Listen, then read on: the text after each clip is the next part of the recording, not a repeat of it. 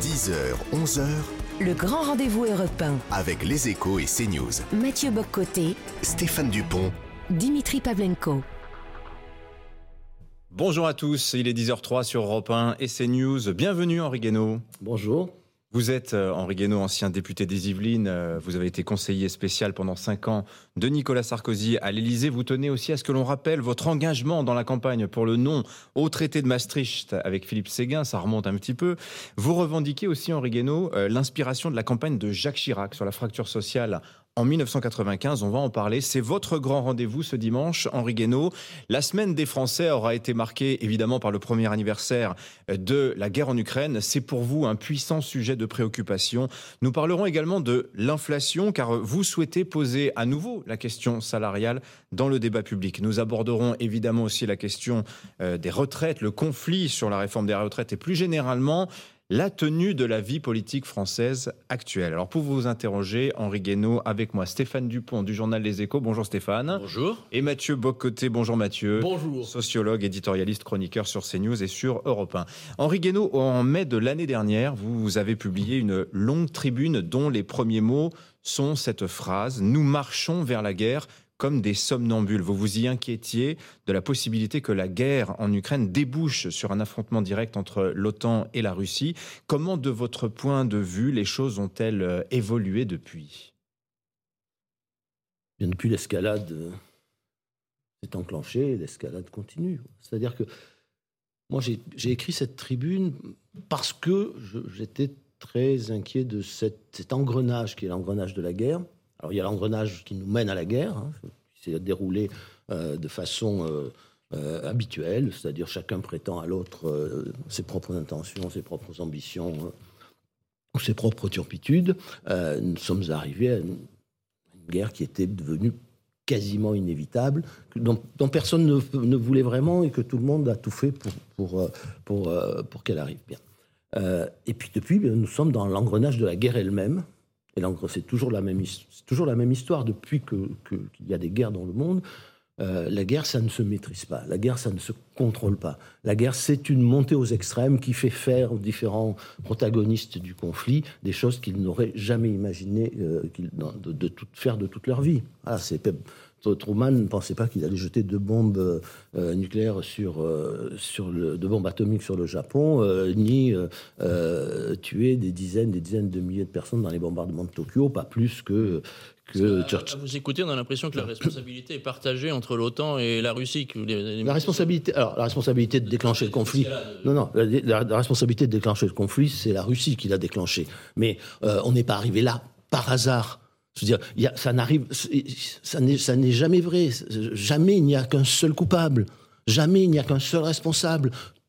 Tous les protagonistes sont responsables. Euh, on n'est pas arrivé à la guerre de 14 simplement par, par la faute des Allemands. On est arrivé à la, guerre de 14 parce qu'on avait tous mis en place, tous, je veux tous les Européens, euh, une machine infernale qui a conduit à ce conflit. La guerre, juste la guerre de 40, c'est pas seulement Hitler. La guerre de 40, il faut remonter beaucoup plus loin pour en, en voir les origines. Il faut remonter, à, il faut remonter euh, à la guerre elle-même. Il faut remonter au- au- aux traités qui l'ont suivi. Il faut remonter à ce qu'on a fait subir à, à la, à la société allemande, qui a fait que la société allemande a appelé le nazisme et appelé Hitler? Et puis ensuite, pendant cinq ans, jusqu'en 1938, on n'a rien fait. Alors, Voilà, donc tout le monde a sa part de responsabilité, et c'est très important de s'en rappeler, parce que je- j'entends souvent dire, mais ça c'est de l'histoire, c'est pas important, euh, ce qui compte maintenant c'est le présent, et, euh, c'est le présent, même pas la- même pas l'avenir, mais, mais si, c'est important, c'est important pourquoi? C'est important au moins pour que nous comprenions, nous aussi, que nous ne sommes pas le camp du bien. Et ça, c'est très important parce que si on pense que nous sommes le camp du bien, nous pouvons tout nous permettre. Le bien peut tout se permettre. Et si l'autre en face passe la même chose, vous imaginez où nous allons. nous poserons bientôt la question de, de la diplomatie, à tout le moins l'horizon possible de la paix s'il y en a un, mais dans l'explication des causes de la guerre. On a beaucoup parlé depuis un an, quand on cherchait à comprendre les actions de Vladimir Poutine, on dit il se sentait encerclé par l'OTAN et cet encerclement par l'OTAN a provoqué à certains égards sa réaction. Mais est-ce qu'on ne peut pas comprendre les Baltes, les Polonais et tous les autres peuples qui ont une longue histoire, appelons ça, de, de domination par les Russes? Est-ce qu'on ne peut pas comprendre finalement que tous ces peuples ont moins été annexés par l'OTAN, qu'ils si. ont demandé la protection de l'OTAN contre si. la Russie, qui a finalement confirmé leur crainte en s'emparant de l'Ukraine? Oui, non, mais je, moi je comprends tout à fait. Mais comprendre, c'est déjà rentrer dans l'histoire. C'est- déjà penser qu'il y a d'autres acteurs que ceux que nous voyons euh, sur la scène, c'est-à-dire des acteurs qui sont en nous, hein, qui sont dans les peuples, dans leur inconscient, dans leur mémoire, des acteurs qu'on peut appeler des civilisations, une histoire, euh, des drames, des crimes, des... Bon, bien sûr, bien sûr, je comprends. Mais euh, une, fois qu'on a compris cela, d'abord, il faut l'étendre à tout le reste, il faut l'étendre aussi aux Ukrainiens, aux Russes. euh, euh, il faut aussi regarder les implications de tout cela, non seulement sur l'Ukraine, non seulement sur, sur la, la- la Pologne, la Lituanie, les pays baltes, etc., mais sur toute l'Europe, sur tout le continent et sur le monde entier. Voilà. Et que nous avons notre part de responsabilité, nous occidentaux, dans la, comme nous en avons une forcément dans, dans, dans, l'histoire qui précède, nous en avons une dans l'histoire qui suit. C'est-à-dire que moi j'entends dire... euh, Bon, ben, c'est aux Ukrainiens à décider. Alors, déjà, c'est aux Ukrainiens à décider s'ils rentrent dans l'OTAN. Non, c'est tous les Ukrainiens décident qu'ils veulent entrer dans l'OTAN et les membres de l'OTAN décident s'ils veulent ou non accueillir les Ukrainiens dans l'OTAN. Est-ce que ça améliore les, les- les choses Est-ce que ça, est-ce qu'au contraire ça les aggrave? Ça, c'est une première chose. Et deuxièmement, euh, ça, ça- ça n'est pas, enfin, ça n'est pas à l'Ukraine toute seule de décider. euh, Mais au temps présent, à quoi pourrait ressembler, parce que vous en, d'autres en appellent, je crois que c'est un peu votre cas aussi, euh, une, une option diplomatique. Alors, à quoi pourrait ressembler aujourd'hui le contenu de ces négociations? Faut- avant, avant, on en arrivait là, juste euh, si ça ne se termine pas par une option diplomatique, c'est-à-dire par une négociation et un accord, ou quels que soient les sacrifices que font les uns ou, les autres, finit par se mettre d'accord pour faire ces sacrifices, ça finira comment? C'est la première des choses, c'est la première des questions à se poser. Est-ce que ça finit euh, par euh, la guerre entre, directe entre l'OTAN et, la Russie? Jusqu'où? Est-ce que ça finit par la guerre nucléaire? Euh, Est-ce que ça finit euh, par une sorte de, solution à la coréenne? C'est-à-dire, euh, on s'arrête, euh, au mieux on fait, un, on fait un armistice, et puis pendant des décennies et des décennies, euh, on a face à face, euh, de chaque côté de la tranchée, des... euh, des peuples qui sont hostiles. Et Mais que faire, Henri Guénaud Attendez, La et la, dernière, la dernière, la dernière Ah, possibilité, parce que là, vous c'est que spéculez sur des choses, mais très la dernière, mais c'est très concret ça. Moi, ce qui me faut frappe, arrêter matériellement d'aider l'Ukraine aujourd'hui non, mais non, mais attendez. D'abord, il faut se demander quels sont les enjeux. Moi, ce qui me frappe, c'est que dans ce débat, les enjeux ne sont jamais posés. Il y a une dernière, il y a une dernière hypothèse aussi, c'est qu'au pied du mur de l'engrenage, au pied du mur de la guerre totale, qui vous dit que les Américains, qui vous dit que les Européens seront ce jour-là aux côtés des Ukrainiens? Qui vous dit que la plus grande menace de Munich n'est pas celle-là? C'est-à-dire exactement ce qui s'est passé pendant la, la Seconde Guerre mondiale. Vous savez, on dit on, va vous- on a des alliances de- de- avec, avec la Tchécoslovaquie, avec tous les pays, la- ce qu'on appelait la petite entente. Et puis, et puis euh, quand arrive, on arrive au pied du mur, euh, on- on n'a on pas les moyens d'aider la Tchécoslovaquie, surtout à partir du moment où la Pologne ne veut pas que les Russes passent par, le, euh, passent par, la, pa- passent par leur territoire. Bon, on la laisse tomber. Alors, c'est honteux, mais l'histoire ne commence pas là, elle commence bien avant. Et quand arrive le tour de la Pologne, on déclare la guerre, mais on ne va pas en Pologne. On reste derrière la ligne Maginot, et la Pologne se fait dépecer par la Russie et par, et par l'Allemagne. Mais qui vous dit que ça ne finira pas comme ça si on va trop loin? C'est-à-dire si la guerre nous échappe Justement, vous dites qu'on va trop loin. Qu'est-ce qu'il faut faire concrètement? Est-ce qu'il faut que le- on arrête les, cessez-le-feu. livraisons- les livraisons d'armes? Non, mais les livraisons d'armes, il fallait s'en servir. On ne peut pas non plus continuer. Av- Avant de dire arrêter, il faut, faut arrêter l'escalade. Vous savez ce qui se passe aujourd'hui? Qu'est-ce que vous appelez l'escalade L'escalade, c'est euh, je, je ferai que des armes défensives, puis je fais des armes offensives, puis je fais, je ferai pas d'armes à longue portée, puis je fais des armes à longue portée, puis je ferai pas d'armes lourdes, et je fais des armes lourdes. Il suffit que quelqu'un dise je donne un char léger pour que le voisin dise j'en donne deux, puis quelqu'un dit je vais donner un char lourd, j'en donne deux. Euh, Enfin, on est dans une espèce de fuite en avant psychologique de la part de tous les dirigeants européens. Les Américains sont un peu plus entrés, laissent les, les- les- les autres, les autres faire, mais, mais euh, c'est terrible. Il n'y a, plus aucune réflexion pour Mais savoir avez- où ça nous mène. C'est-à-dire qu'on ne, pèse pas les en- on, on ne sous-pèse pas les enjeux euh, et on continue cette, cette échelle de perroquet. Et puis ça va être les avions et puis ça va être quoi après? Mais Henri Guénaud, vous avez justement le mérite de poser euh, la question de la possibilité du pire, ce que d'autres refusent de faire en disant il faut aller jusqu'au bout. Bon, vous posez la question de la Non, c'est pas la possibilité du pire. C'est que si on ne sort pas par la diplomatie, de toute façon, que ce soit la victoire de la Russie, je ne sais pas ce que ça veut dire, ou la défaite de la Russie, je ne sais pas ce que ça veut dire exactement non plus, de toute façon, c'est c'est une catastrophe. Alors, est-ce Voilà. que vous avez une idée, cela dit, de ce que pourrait vouloir dire euh, une paix de compromis?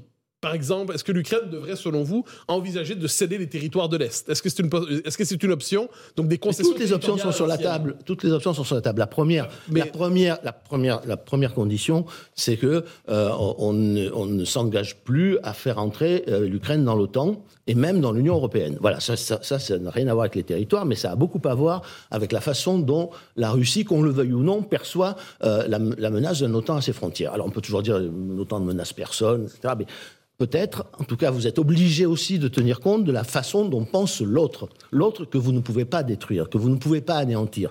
Voilà. Et si vous l'anéantissiez, vous vous anéantiriez aussi. Donc, il faut réfléchir à ce que pense l'autre. Bon.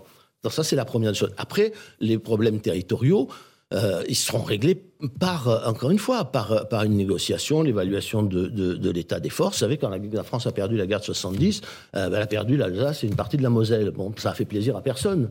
Mais à un moment donné, il fallait que ça s'arrête. Et ça s'est arrêté par un accord. La France a pris sa revanche Dans, dans quelques décennies scénario, Non, quelques décennies plus tard.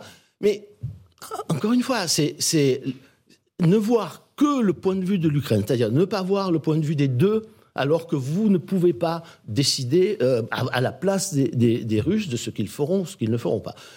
Et d'autre part, ne pas voir les implications euh, à la fois euh, continentale et même mondiale de cette affaire et penser que nous n'avons, nous, aucune responsabilité dans la suite de cette histoire est quelque chose qui me dépasse, c'est irresponsable.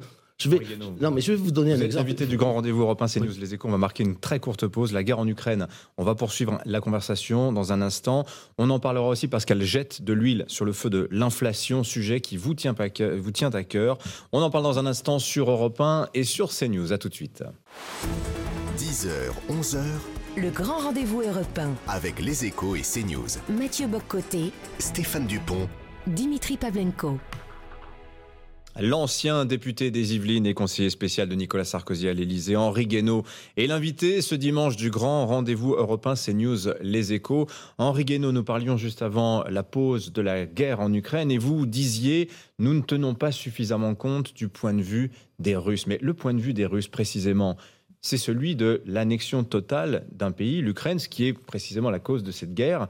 Comment tenir compte de ce point de vue pour arriver à un compromis, comme le disait Mathieu Bocoté, qui cherchait les voies d'une paix négociée Si vous n'avez pas de, paix négociée, de toute façon, que, la Russie gagne ou qu'elle perde, que l'Ukraine gagne ou qu'elle perde, vous allez euh, d'abord, un, rejeter la Russie, même, victorieuse, dans l'Asie, quand même un formidable bouleversement géopolitique hein, de- depuis, Pierre le Grand. Vous allez euh, mettre tous les pays baltes, polonais, etc., tous les voisins de la Russie, euh, sur une ligne de front, et ils vont vivre dans la terreur de cette ligne de front pendant des décennies, voire plus. Donc, de toute manière, c'est une mauvaise solution que de ne pas choisir une sortie euh, diplomatique, une mauvaise solution pour tout le monde. Hein, alors, et puis derrière, il y a, euh, si vous leur rejetez la Russie victorieuse ou défaite euh, dans l'Asie, euh, vous, favorisez définitivement une coalition avec la Chine, l'Iran, etc. Et, et un enjeu terrible, une bataille terrible pour, prendre le, le- le contrôle, pour assurer l'hégémonie d'un camp ou de l'autre sur ce qu'on a appelé l'Eurasie. Vous savez, tout est écrit dans, euh, dans les livres des, spécialistes de géopolitique américains, d'Ombrzezinski. hein, derrière, il y a tout ça aussi. Donc derrière, il y a à la fois la mentalité des peuples et il y a à la fois les enjeux géostratégiques ou la représentation géostratégique du monde depuis très longtemps. de- depuis très longtemps. Si vous ne voulez pas tenir compte de ça, si vous ne voulez pas comprendre la rationalité ou l'irrationalité de chacun des acteurs en place, vous ne pouvez pas trouver un chemin. Euh, comprendre ne veut pas dire comprendre comment, ça, comment il fonctionne ne veut pas dire absoudre, ne veut pas dire excuser.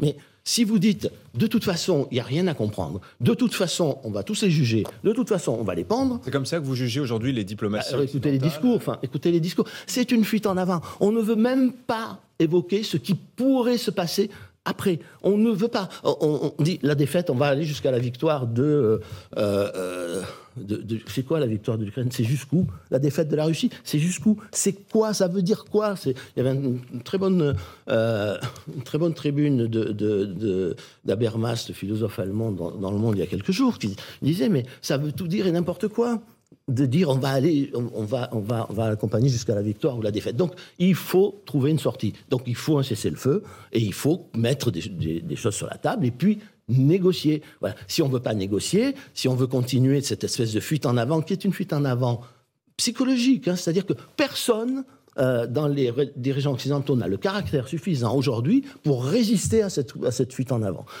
Mais et, que- et dont l'Europe sera la première victime, quoi qu'il arrive. Mais est-ce que- est-ce qu'Emmanuel Macron, à certains égards, n'a pas cherché à faire entendre une voix distincte de celle des Si, il a cherché, il a cherché, mais, vous avez, mais vous remarqué que euh, dès qu'il dit un mot dans, dans- dans- dans ce sens, euh, il, il- il subit une pression terrible de, de- de tous les autres et qui rentre dans le rang. Voilà, c'est que personne, un homme d'État, c'est quelqu'un qui a le qui a assez de caractère pour assumer un point de vue euh, sans être euh, obsédé par ce qu'il lit dans le regard de- des autres, et en particulier de ses pairs. Voilà, Euh, Mitterrand avait, bon, je ne parle pas de Gaulle, hein, mais, Mitterrand avait ce caractère, Jacques Chirac avait ce caractère. Vous, vous, vous, imaginez pas les pressions qui ont été qu'il a subies au moment de la guerre en Irak. Les mêmes mots, les mêmes pressions. Eh bien, ça ne l'a pas ébranlé. Nous manquons de dirigeants qui ont le caractère suffisant pour résister à ce qu'ils lisent dans le regard des autres. Très bien. Voilà. Dupont, Stéphane Dupont. Oui, l'une des conséquences de, de la guerre là, pour, les, pour les Français, c'est une inflation comme on n'en a pas connue depuis les années 70. C'est une inflation qui s'installe, qui rogne le pouvoir d'achat des Français. Euh, Qu'est-ce qu'il faut faire? Est-ce que Emmanuel Macron, hier au Salon de l'Agriculture, euh, met la pression sur les distributeurs pour qu'ils réduisent les marges? Est-ce que c'est aux entreprises de, de, venir au secours du pouvoir d'achat des Français ou est-ce que c'est à l'État? Comment vous voyez les choses? Alors, d'abord, il y a deux facteurs. Il y a eu la, façon dont on a géré la pandémie, hein, puisque l'inflation, elle commence à la sortie de la, de la pandémie, et la, guerre en Ukraine a rajouté euh, là-dessus un facteur aggravant. Euh, au fond, euh, d'abord, il faut, faut savoir d'où vient cette inflation.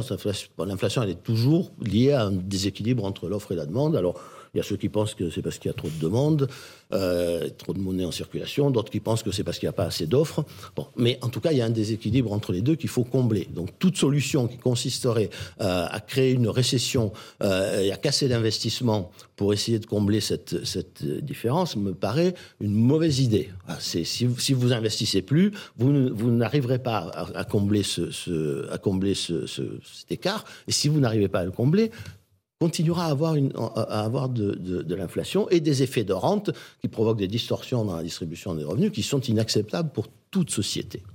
Alors maintenant, la question est de savoir, comme toujours dans ces cas-là, s'il faut faire porter tout le coût euh, de l'inflation euh, sur le travail ou si il faut mieux partager le, le- le- le coût de l'inflation. Si vous le faites porter sur le travail, vous allez vers une catastrophe sociale et politique. Voilà, moi je, Donc il je faut le dis, je vous le dis, je vous le dis, c'est, ça n'est plus tenable. C'est-à-dire que euh, quand on a fait ça dans les années, au début des années 80, on sortait des 30 glorieuses. On sortait d'un partage de la valeur ajoutée qui s'était déformé au profit des salaires d'une façon inimaginable aujourd'hui. Bon, donc il y avait une société, même s'il y avait eu les deux chocs pétroliers, on est- on était dans une société qui était encore une société solide.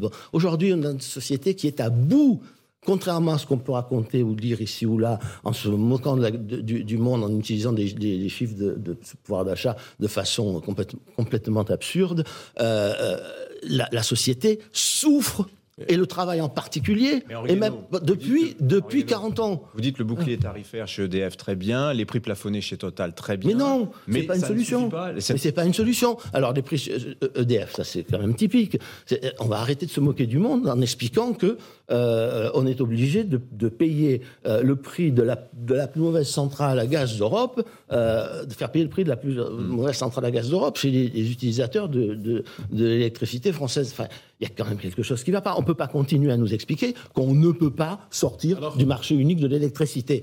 On peut sortir du marché unique de l'électricité. Les arguments qui sont avancés sont, sont irrecevables. Enfin, je veux dire, l'idée, on ne va plus pouvoir vendre, acheter euh, pour combler nos, nos- c'est-à-dire L'argument numéro un pour le marché euh, unique de l'électricité, c'est de dire oui, mais ça nous évite 40 à 50 jours de blackout. mais, mais, mais on, se, on- enfin, on se moque du monde. C'est l'argument régulièrement. Oui, mais, c'est un argument, c'est un argument absurde. Ça n'a rien à voir. Le fonctionnement du marché unique de l'électricité avec ses règles qui nous, a, nous ont entraînés après avec, sur la loi NOM, sur le fait qu'il fallait payer nos, qu'il fallait, qu'il fallait en- en- en, subventionner nos, les concurrents d'EDF, etc. Ça n'a rien à voir avec les interconnexions. Qu'est-ce qui nous empêche d'acheter le, le, le- de vendre le surplus de, de, de l'électricité ou d'acheter notre déficit d'électricité à certains moments euh, sur, sur, le, sur le marché. Mais vous comprenez que c'est pas la même chose euh, de, payer, de payer 10% de sa consommation au prix du marché de gros. hein, euh, ou, ou de payer, ou de, de- et, de l'inclure ces 10% dans le, dans, dans le prix de revient, c'est pas la même chose que de, que de vendre à 100% au prix du marché de gros. Alors, Ça n'a, ça n'a- mais ça n'a rien à voir. C'est- enfin, si ça devait être le fil conducteur de l'émission, c'est il faudrait qu'on arrête de se moquer du monde.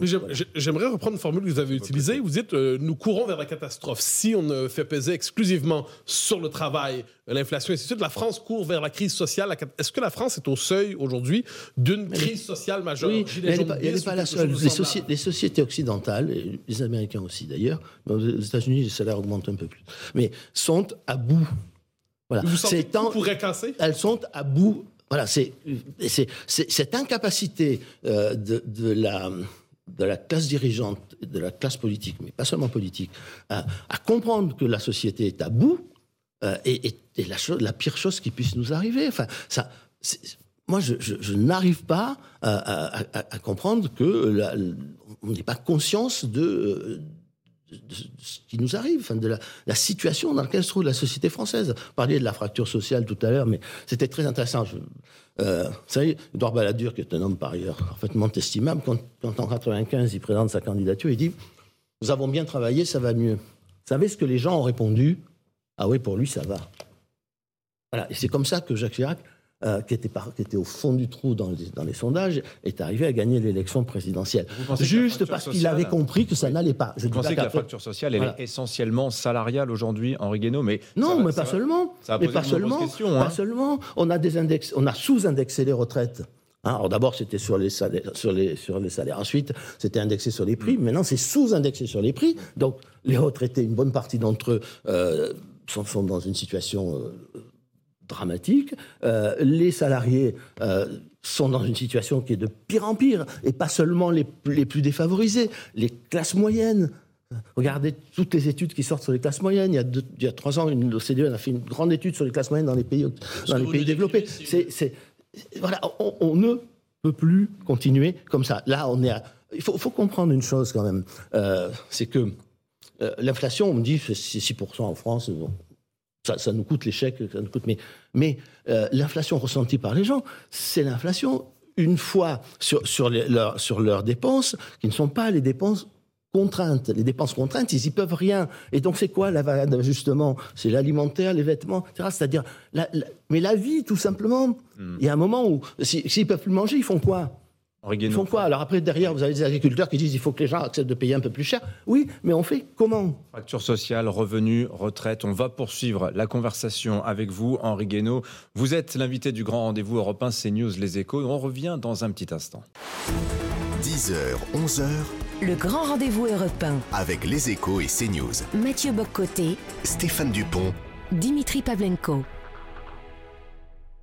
De retour sur Europe 1 et CNews avec euh, notre invité ce dimanche, euh, Henri Guénaud. Henri Guénaud, euh, vous faites le lien, vous faisiez le lien à l'instant entre les tensions sociales qui parcourent le pays euh, et la question des, revenus, au-delà de la simple question des salaires. Vous parliez également des retraites, on va en parler. Il se trouve que sur ces sujets-là, notamment la, gauche a des solutions. Elle parle beaucoup de taxes, taxation des super profits, indexation des salaires sur l'inflation. Euh, le macronisme, lui, défend plutôt ce qu'on va appeler une sorte de libéralisme charitable, c'est-à-dire on touche pas aux mécaniques de marché, mais on va faire des chèques pour ponctuellement supporter l'inflation. Euh, la mise à contribution également des entreprises, on a évoqué le cas de Total ou d'EDF. Et alors, vous, Henri Guénaud, Qu'est-ce que vous préconisez? Est-ce que dans cette boîte à outils proposée par la gauche et le macronisme, vous vous y retrouvez ou bien vous plaidez pour d'autres types de solutions? Moi, je ne m'intéresse pas au fait de savoir si c'est dans une boîte qui a une telle étiquette ou telle autre, ça m'est complètement égal. Euh, vous, parlez de la taxation des super profits. Alors, c'est un mauvais mot, super profit, mais il me semble que dans le capitalisme, euh, et dans le capitalisme libéral, a fortiori, on taxe les rentes. Or là, ce que nous avons euh, comme effet, ce sont pour certains secteurs des effets de rente, de formidables effets de rente. Bon, l'idée de taxer les rentes n'est quand même pas une, n'est- quand même pas absurde. J'ai vu que même même Alain Minc défend cette idée, donc c'est vous dire euh, que je me sens pas euh, particulièrement hétérodoxe. Ça mérite qu'on y réfléchisse. Voilà, les rentes, ça se taxe dans la mesure du possible. Il n'y a pas d'économie sans, sans qu'il y qu'il y ait des rentes, mais quand même, il y a voilà, on, est, la rente, ça se alors, taxe. on- on Attendez. est sur des rentes plutôt passagères. Mais d'accord, mais c'est pour ça qu'il faut le faire euh, passagèrement. Hein. C'est pas, euh, c'est pas dit qu'il fallait euh, qu'il fallait augmenter tous les, les impôts définis pour, pour toujours. C'est là on a un effet de rente. Il n'est pas illégitime euh, de s'interroger sur la manière de taxer ces rentes tant qu'elles sont euh, tant qu'elles sont là et qu'elles sont aussi importantes. Bon. Uniquement sur l'énergie ou vous voyez plus loin quand Non, mais il y en a eu d'autres. Alors les- maintenant, il faut, voir ce que 47, vont devenir les conteneurs. Mais il y, a eu, il y a eu un moment où, par exemple, le- le- les rentes sur les, sur conteneurs étaient devenues euh, insupportables. Mais, euh, ça va arriver sur la plupart des matières premières. Après, il y a le problème des rentes, de la rente foncière, etc., qui, est beaucoup plus compliqué à traiter. Mais malgré tout, enfin, je veux dire, on peut pas. je, pense que depuis peut-être un siècle, on n'a pas eu autant de phénomènes de rente dans une société qui se veut une société capitaliste, une, économie de marché, etc. Donc ça mérite qu'on s'y interroge. Deuxièmement, euh, le problème des salaires. Moi, je, pense que la question de l'indexation des salaires, elle est posée. Voilà. Elle est posée.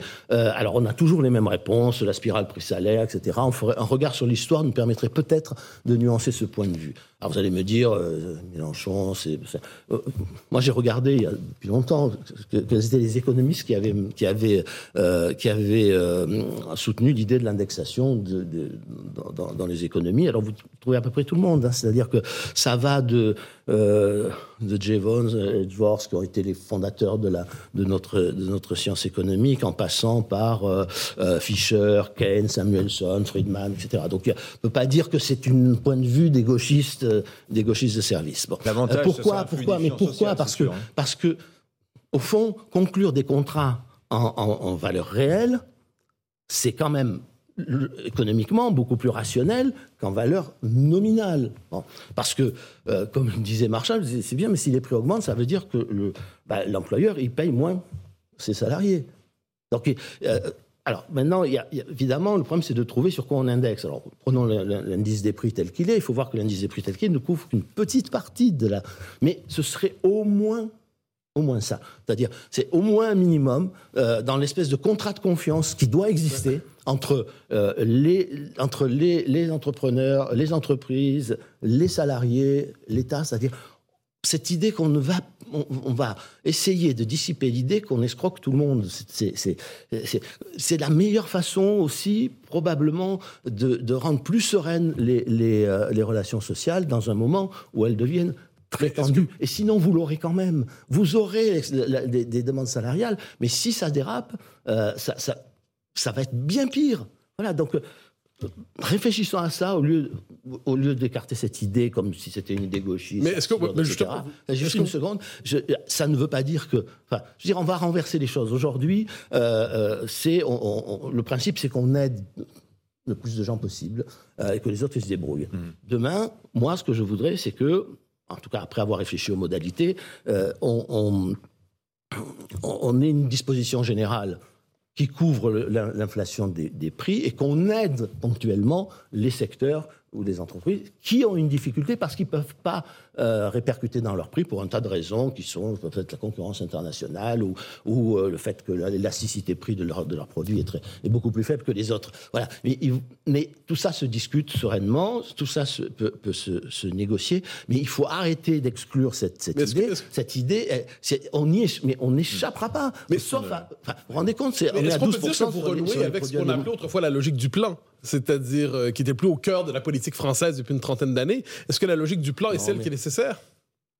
Ah mais la, enfin, la logique du plan, c'était pas le gosse-plan. hein. La logique du plan, c'était euh, monnaie. Là, puisque j'ai été pas- commissaire. j'ai pas au- pris l'accent j'ai- russe. Puisque j'ai été commissaire au plan dans ma vie. C'est pour ça- euh, pour que je vous pose la Monet, question. Monet avait, avait créé un lieu où on faisait venir et, et- et travailler ensemble toutes les forces vives de la nation, allant de- des économistes aux, aux- aux fonctionnaires, en passant par tous les syndicats professionnels, tous les. Bon, Ça fait 50 etc. ans que ça Donc, marche plus, le et- plan, hein. Et, et on se mettait d'accord sur des, sur, sur des priorités. Il ne s'agit pas de faire une politique des revenus décidant euh, comment vont évoluer, va évo- vont évoluer chacun des revenus. Il s'agit de, de, de faire une, un contrat de confiance euh, pour l'économie tout entière, alors qui toucherait pas seulement d'ailleurs les salariés, mais aussi les retraités. C'est-à-dire que si on, si on reste sur l'indexation des prix, qu'au moins qu'au moins on, soit pas euh, on, on indexe réellement sur l'indice des prix et pas qu'on sous-indexe en, déca- en décalant sans arrêt les dates de- d'indexation. Et bon, voilà. mais, mais il faut comprendre une chose aussi,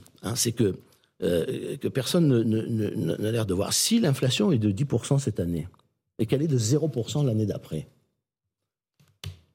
les 10% ils sont perdus pour toujours. C'est 10% de pouvoir d'achat en moins. Oui, ça Perdu. pas que les prix auront baissé. Ils se Mais maintiennent. les prix, vous savez, les prix baissent. Les prix, ils ont baissé. Moi, j'ai regardé sur, Oui. sur un peu plus d'un, sur, sur, sur, sur une longue période. Les prix, ils ont baissé dans les grandes récessions, hein, c'est-à-dire des périodes de déflation, début des années 20, après la Première Guerre mondiale, euh, dans les années 30, en gros, en 31 et 35. Voilà. Et puis, à part ça, ils ont baissé, à part ces périodes particulières de déflation terribles, ils ont baissé, je crois, une fois, je crois que c'est en 53, sur un siècle. Voilà. Donc, euh, les prix, ils baissent rarement. Certains produits baissent, mais, mais, mais, mais au bout du compte, si on regarde l'indice des prix, il, il baisse pratiquement jamais. Alors, Et donc, il faudrait tourne. que, les prix, il faudrait que l'indice des prix baisse pour rattraper les pertes de pouvoir d'achat. Mais c'est pratiquement jamais le cas. Donc, il n'y a pas tellement de risque de. On pourrait parler les- de la déflation, mais ça nous emmènerait très très loin. Il faut qu'on avance un petit peu, l'horloge tourne. Il faut qu'on parle des retraites. Henri Guénaud, je sais que c'est un sujet aussi qui vous tient à cœur. Alors je vais vous citer, au mois de juin l'année dernière, vous parliez à l'époque... Juste quand même une chose. On ne peut pas dire qu'on valorise le travail et puis faire payer toutes les crises au travail. Voilà. Vous avez bien raison. d'ailleurs. Vous disiez au mois de juin l'année dernière, alors c'était au moment où euh, euh, le projet euh, de réforme des retraites n'était pas arrêté, à propos de la retraite à 65 ans, vous disiez c'est une folie politique. La question qui se pose aujourd'hui, est-ce que vous maintenez ce diagnostic et à quoi songiez-vous quand vous parlez de folie, folie politique? Est-ce que c'était à la possibilité d'un conflit comme celui qui oppose actuellement les syndicats et le Mais J'allais gouvernement? dire, c'est c'est pas c'est- pas l'argument essentiel. Enfin, une folie politique, oui, ça s'ajoute au reste, ça s'ajoute à ce qu'on à ce qu'on fait aux salariés, à ce qu'on fait aux retraités. euh, C'est la goutte d'eau qui fait déborder ça- ça le, vase.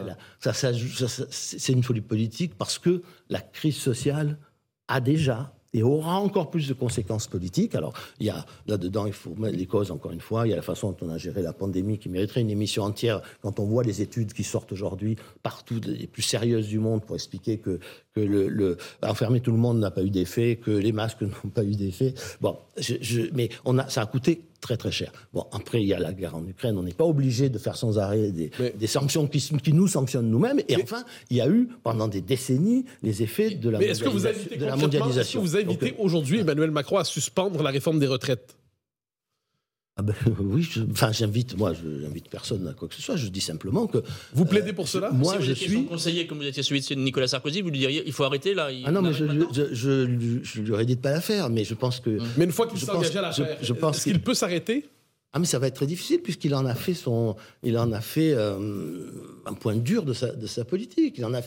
C'est son idée, c'est sa mesure. Je parle même pas. Tout le reste a, une importance secondaire qui noie le poisson dans cette affaire, même si ça, ça, ça, coûte de l'argent. Je veux dire, le, problème, c'est est-ce que il est pertinent de reculer l'âge de la retraite? Alors on me dit ah oui mais on vit plus longtemps. Mais ça n'a rien à voir. Ma, ma question, moi, moi, ma solution, elle est toute simple. Supprimons l'âge de départ à la retraite. Et clarifions les choses, c'est-à-dire que ne traitons plus ces problèmes que par la durée de cotisation. Ça sera plus juste, ça sera plus clair. Arrêtons avec ce double curseur qui n'a aucun sens, qui ne fait gagner de l'argent à- à- au système de retraite que si, et seulement si, euh, il y a une distorsion entre, pour beaucoup de gens entre euh, la durée de cotisation et l'âge. Parce que si ça coïncide, ça ne change rien du tout. Alors, le 7 mars, Voilà. il y aura la, la mobilisation des syndicats qui entendent bloquer le pays d'une manière ou de l'autre. Est-ce que vous les comprenez? Est-ce que vous les soutenez? Mais moi je, moi, je comprends très bien, oui, je comprends très bien que quand on est contre, euh, euh, eh bien, on trouve tous les moyens de s'opposer. Mais ça, c'est le propre de la démocratie. hein. Êtes-vous solidaire de ce mouvement oui, de oui, je suis, oui, je suis très solidaire de ce mouvement. De quoi? De, De blocage de blocage. Mais, euh, oui, mais qui. Enfin, et- et- dans une démocratie, il y a le- le- le- les urnes, il y a le Parlement, le gouvernement, puis il y a l'opinion, la mobilisation, le droit de grève. Bon, dans les dictatures, il n'y a pas de droit de grève, il n'y a pas de droit de manifester. Bon, ça en, fait partie. Je vous invite. euh, Enfin, je vous invite à relire tout- tout- toute la littérature qui a été écrite sur la, manière dont fonctionnent les, démocraties et sur la façon dont on régule une société. Ben, elle se régule aussi, elle se régule par la, concurrence, elle se régule par la prise de parole, par la protestation. Voilà, donc euh, oui, c'est normal. Je trouve cette réforme. Encore une fois, on se moque du monde, c'est-à-dire qu'il n'y a rien dans le, rapport du Conseil d'orientation des retraites qui, peut étayer l'idée qu'on va avoir une faillite du, système de retraite dans, quelques années. Ça n'est pas vrai. Euh, même, enfin, il y, a- un chiffre qu'il faut retenir. De On en terminera c'est la, la part des dépenses de retraite, de vieillesse, hein, de, euh, de retraite, pardon, dans le, dans le revenu national, dans la production nationale annuelle, elle est appelée à baisser. Voilà.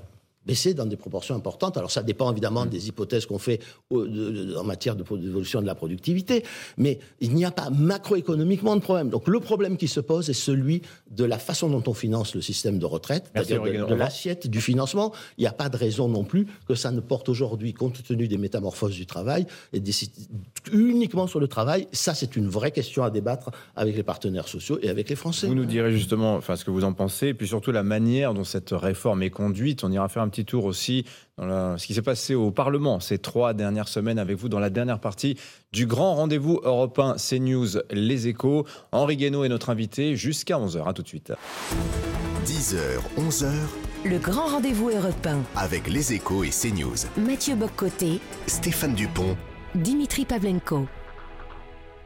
Merci de nous rejoindre sur Europe 1 et sur CNews. Nous entrons, Henri Guénaud, dans la dernière ligne droite de votre grand rendez-vous.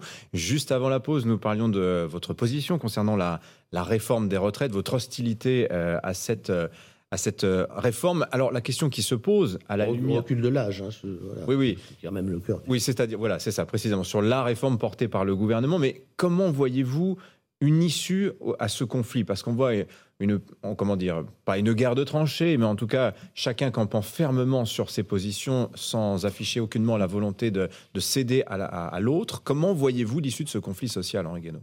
Juste une dernière remarque sur le, le- précédent, c'est qu'il faut replacer nos réflexions et nos politiques euh, dans le cadre d'un bouleversement de l'économie mondiale où on est en train de se rendre compte, euh, enfin un peu, pas assez à mon avis, que, que euh, on peut pas on peut pas continuer à mettre, euh, à perdre l'essentiel de nos industries, toute notre toute forme d'indépendance économique. Euh, il va falloir d'une manière ou d'une autre euh, relocaliser et que ça, ça nous amène à réfléchir à la façon dont nous nous protégeons. Voilà, pas, ce n'est pas un gros mot. Moi, j'ai jamais été partisan du, du, protectionnisme, mais il y, y a un moment où il faut se poser la question, comme se le sont posés les républicains libre-échangistes à la fin du 19e siècle. C'est-à-dire qu'à un moment donné, face aux crises, euh, il, va falloir réfléchir. On ne peut pas continuer à laisser nos salariés, notre travail, etc., euh, j'allais dire, nus devant, la- devant, devant tous les dumpings économiques, euh, salariaux, monétaires, environnementaux du monde. Donc là, il y a une vraie question. Alors, où- l'Europe bouge, où la France devra bouger pour elle-même. Je ferme cette parenthèse, mais c'est le cadre général. Alors après, la, manière dont le débat politique s'est enclenché, euh, alors je ne vais pas revenir sur la façon dont, ça se passe, euh, ça s'est passé à l'Assemblée, parce que euh, je pense que le spectacle ne, réjouit aucun Français contribue même à les, dégoûter de la politique, bien que la violence dans l'hémicycle ne soit pas nouvelle. hein. Si, vous regardez sur un siècle et demi de, vie dans l'hémicycle, vous n'allez pas être déçu de ce qui s'y est passé. Mais là, on atteint, quand même des sommets. Euh, dans lequel le gouvernement aussi sa part de responsabilité. Parce que le gouvernement a enfermé cette réforme euh, dans des délais euh, qui sont inacceptables pour ce genre de réforme, en utilisant l'article 47.1 de la Euh, qui n'est pas fait pour ça. Qui n'est pas fait pour ça. Personne n'avait fait une réforme des retraites en utilisant, en, en- en raccrochant euh, la réforme des retraites à un, un texte de financement de la sécurité sociale. C'est, ben, je, je ne sais pas ce que dira le Conseil constitutionnel, mais euh, la- si le Conseil constitutionnel ne sanctionne pas cette, cette- cette utilisation de l'article 47.1, Selon les qui enfermé dans des 1, il délais y a au moins quatre articles sur le projet qui voilà. sont Mais s'il euh, le fait pas, s'il le fait pas, il y a, y a- enfin, y a plus de constitution. Je veux dire que euh, quand on voit qu'on se, on, on se dispute encore sur l'utilisation de l'article 11 pour changer la constitution, euh, qui est réglé depuis 60 ans. Et là, euh, on ouvrirait cette boîte de Pandore. Enfin, on créerait ce précédent terrible qui fait que les grands, on peut, on peut faire passer de grandes réformes comme la réforme des retraites ou, ou une réforme de la sécurité sociale, euh, grande réforme de la sécurité sociale ou même de grandes réformes dans le budget de l'État euh, pour, pour, pour pouvoir limiter à 15 jours les débats à l'Assemblée. Donc ça, il y a quand même une responsabilité très forte de ceux qui ont choisi cette.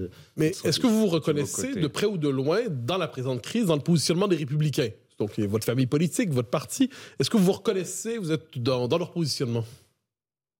Alors moi j'ai un, un, double problème. Mon premier problème, euh, c'est que, je suis rentré dans une famille politique euh, qui était la famille gaulliste hein, il, y a, très longtemps. Euh, alors gaulo-bonapartiste, si on veut faire plaisir à, à l'historien René Raymond qui classait le gaullisme comme l'expression contemporaine du bonapartisme, mais le, le- je me souviens d'un mot de, Malraux dans un discours. Nous ne sommes pas la droite parce que nous avons fait, nous avons mis en œuvre le programme social le plus ambitieux depuis le Front populaire. Voilà, ma famille politique, c'est ça. Hein, c'est De Gaulle, la droite, la France, c'est pas la droite, c'est pas la gauche, etc. Donc, à la fois sur la question sociale, euh, où, là, je trouve que les républicains, en tout cas ceux qui se voudraient les héritiers de, ce courant euh, gaulo-bonapartiste, et, et en particulier gaulliste, euh, euh, auraient pu montrer leur, leur, leur souci de la question sociale, c'est encore une fois non pas, c'est pas irresponsable. Vous savez ce qui se passe sur cette retraite, c'est que sur l'histoire des, des retraites, c'est là encore, c'est euh, c'est même pas l'amateurisme. Enfin, je ne sais pas si les, les gens arrivent à se convaincre de leur propre mensonge euh, ou si euh, ou s'ils mentent délibérément. Regardez le ministre, ce qui s'est passé si- avec le ministre du Travail. Mais si c'est intéressant parce que ça, vous- ça c'est une leçon pour tous les autres. Avec le ministre du Travail, c'est c'est quand il répond à un député, je n'ai pas de compte à rendre sur vos chiffres, sur les chiffres, sur mes chiffres. Bon, vous imaginez, hein, dans l'hémicycle. Bon, c'est pas parce qu'il est plus bête que les autres. C'est parce qu'en- c'est pas parce qu'il triche, c'est parce qu'il ne le sait pas. Parce qu'il ne sait pas d'où viennent ces chiffres. Parce que la plupart de ceux qui en parlent, dans le gouvernement, comme à l'extérieur, euh, comme dans, les oppo- dans, dans certaines oppositions, ne savent pas d'où viennent les chiffres, ça ne les intéresse pas, euh, et, et continuent à utiliser Mais ces poussons chiffres n'importe comment. je- Voilà. Ah, et là, la vérité nous, saute- nous saute à la, à la figure. C'est pas sérieux. Voilà. Mais- En plus, Laissons de côté l'origine des familles politiques, parce que c'est une question à part entière. Mm. Sur la question des retraites aujourd'hui, est-ce que vous ne vous sentez pas finalement plus proche, et je laisse de côté l'origine des partis, leur, euh, leur logiciel idéologique de base, est-ce que vous n'êtes pas plus proche aujourd'hui d'une position comme celle du Rassemblement national que de celle de votre famille je politique m'en fiche. C'est une question à laquelle je j'ai est pas, pas envie de répondre. Je vais vous répondre par une autre. euh, par- Mais elle est importante, j'entends Non, Est-ce que les, je vous que les réponds par une anecdote. du savez. RN sont Oui, oui. crédibles dans ce on m'a dit la même chose au moment de Maastricht. Vous savez, il y a- je, je me souviens d'une conférence de presse où euh, il y avait tous les auteurs d'un livre collectif qui, qui avait, euh, qui avait organisé, euh, c'était rédigé sous la houlette de Madame Garot. Il y avait des Séguins, Oui. Et, voilà. Et, euh, il y avait euh, Alain Griotré, donc Du Figaro Magazine l'époque, non oublié, mais qui était un, personnage du- qui venait des, des Républicains indépendants de Giscard, mais qui était un très, très, très anticommuniste, hein, très anticommuniste. Et, euh, et on lui dit, un journaliste se lève, il dit, ça vous gêne pas d'être dans le même camp que les communistes? Et Alain Griotré il prend, la, il reprend la parole, il dit, mon jeune ami, moi j'étais dans la résistance, j'étais dans les maquis. Quand on a vu arriver les communistes, on était bien contents Mais je de ne vous voir pas arriver. ça vous gêne. Je ne vous pas Non, ça ça me gêne pas, mais je, je trouve que ça n'a C'est- juste euh, tous ceux qui sont contre le, le- le- le recul de l'âge de la retraite. euh, je, Mais, je Henri- partage, Henri- je partage leur avis. Maintenant, moi, je vais plus loin. Je pense qu'il faut supprimer l'âge de la retraite. Voilà. Alors, ça coûte, on me dit que ça va coûter des, des dizaines de milliards, mais c'est intéressant. Ça prouve que, quand même, le système est tellement opaque qu'en fait, on escroque la plupart des gens. Donc, il vaut mieux clarifier tout ça. Pour, euh, Henri Guénaud, pour revenir à, à la position de la droite, vous étiez à l'Élysée pendant la réforme euh, Sarkozy qui a, pou- qui a repoussé l'âge de départ de 60 à 62 ans. La droite a toujours défendu le, le report de l'âge légal. Euh, vous avez changé d'avis ou euh, Non, moi, j'ai pas changé d'avis. J'ai toujours été contre l'existence même de, de l'âge de la retraite. Bon, deuxième, mais je n'étais pas président de la République ni Premier ministre, mais je reconnais à Nicolas Sarkozy au moins le mérite d'avoir résisté à la pression de tous ses soi-disant amis qui voulaient 65 ans. 65 ans. Il a dit, bon, si on fait 62 ans, ce sera, ce sera déjà, ce sera déjà pas si mal. Je, je- voilà, je pense que c'est pas la bonne méthode. Allonger la durée de cotisation quand c'est nécessaire, si on veut pas changer, si on veut pas réfléchir pour l'instant sur le mode de financement, c'est beaucoup plus juste, beaucoup plus clair. On escroque personne. Voilà. Donc, et d'autre part, c'est pas parce que euh, on a on a un jour repoussé l'âge de la retraite ou allongé la durée qu'il faut sans arrêt le faire. Enfin, durée. que c'est toujours bien, parce que sinon, on va pas s'arrêter où? À 75 ans? Euh, Oui, Henri ce que je veux dire, c'est pas, enfin, c'est pas un, c'est, pas un argument. quoi. Permettez une Je- question sur l'avenir de la droite, qui est, qui est néanmoins pour l'instant un peu le, votre famille politique officielle. Quand Bruno Retailleau dit la fonction de la droite n'est pas d'être un peu moins à gauche que la gauche, je, je sais de le citer de mémoire. Euh, Est-ce que vous vous reconnaissez néanmoins dans une telle, une telle proposition? D'abord, il n'y a plus de famille politique. Mais il n'y a plus de famille politique nulle part. Une famille politique, c'est c'est- s'inscrit dans un imaginaire politique, dans une histoire politique. euh, Elle soude ensemble des gens qui ne sont pas tous d'accord sur, sur tout. Mais voilà, moi, quand je suis rentré euh, au repère au début, c'était une famille politique. hein. Voilà, il y avait des Mesmer. les- Mesmer et, et Chabon ne s'entendaient pas. Ils faisaient partie de la même famille politique. Même s'ils avaient des divergences sur, sur un certain nombre de sujets. Alors vous êtes orphelin Là, il n'y a plus de famille politique. On a détruit les familles politiques. On n'a plus sur la scène politique française que des appareils, des partis, voilà, mais qui ne sont plus ancrés dans des familles politiques. Alors ça, c'est la première des choses. La deuxième, c'est que je, ma, réponse, elle est, très simple. C'est euh, d'abord, c'est qu'avant une partie de la, ce qu'on appelle la droite ou les droites, les autres droites, si vous voulez, euh, avaient rejoint le, gaullisme parce que c'était le centre de gravité de la vie politique qui n'était pas à gauche. Voilà. Très bien. Euh, ils faisaient des efforts, faisaient des concessions. Ils avaient des idées qui n'étaient pas toujours les mêmes, mais bah, ils les gardaient en partie pour eux, parce que la vie, ça se fait avec des, concessions. J'observe qu'aujourd'hui, il n'y a plus de concessions. Il n'y a plus que des gens qui disent nous sommes la droite, la vraie droite, etc. Mais ça, c'est pas le gaullisme. Voilà. Ça, c'est pas le gaullisme, et c'est pas ce dont nous avons be- besoin. Euh, je pense que le centre de gravité de l'imaginaire politique français, des aspirations des Français, il n'est pas là. Il n'est pas. euh, il n'est pas dans la vraie droite, il est euh, dans quelque chose qui ressemble à ce qu'a été le, ce qu'a été le gaullisme, à son mélange à la fois d'ordre et de mouvement, de, de préoccupations sociales, nationales, d'autorité. etc. Voilà, il est, il est, il est là euh, en, Merci, évi- Henri en Guénaud. évitant tous les excès auxquels peut amener euh, l'autorité, le pouvoir, etc. Merci beaucoup Henri Guénaud. Merci d'être venu Merci. nous voir ce matin sur le plateau du grand rendez-vous Europe 1 CNews Les Échos. Merci Mathieu Bocoté, merci Stéphane Dupont. Dans un instant sur CNews, Christine Kelly, Marc Menant, Les Grands Destins et sur Europe 1, William Lémergie et ses balades en- en France. Je vous souhaite à toutes et à tous une excellente fin de journée. 10h, 11h, le grand rendez-vous européen.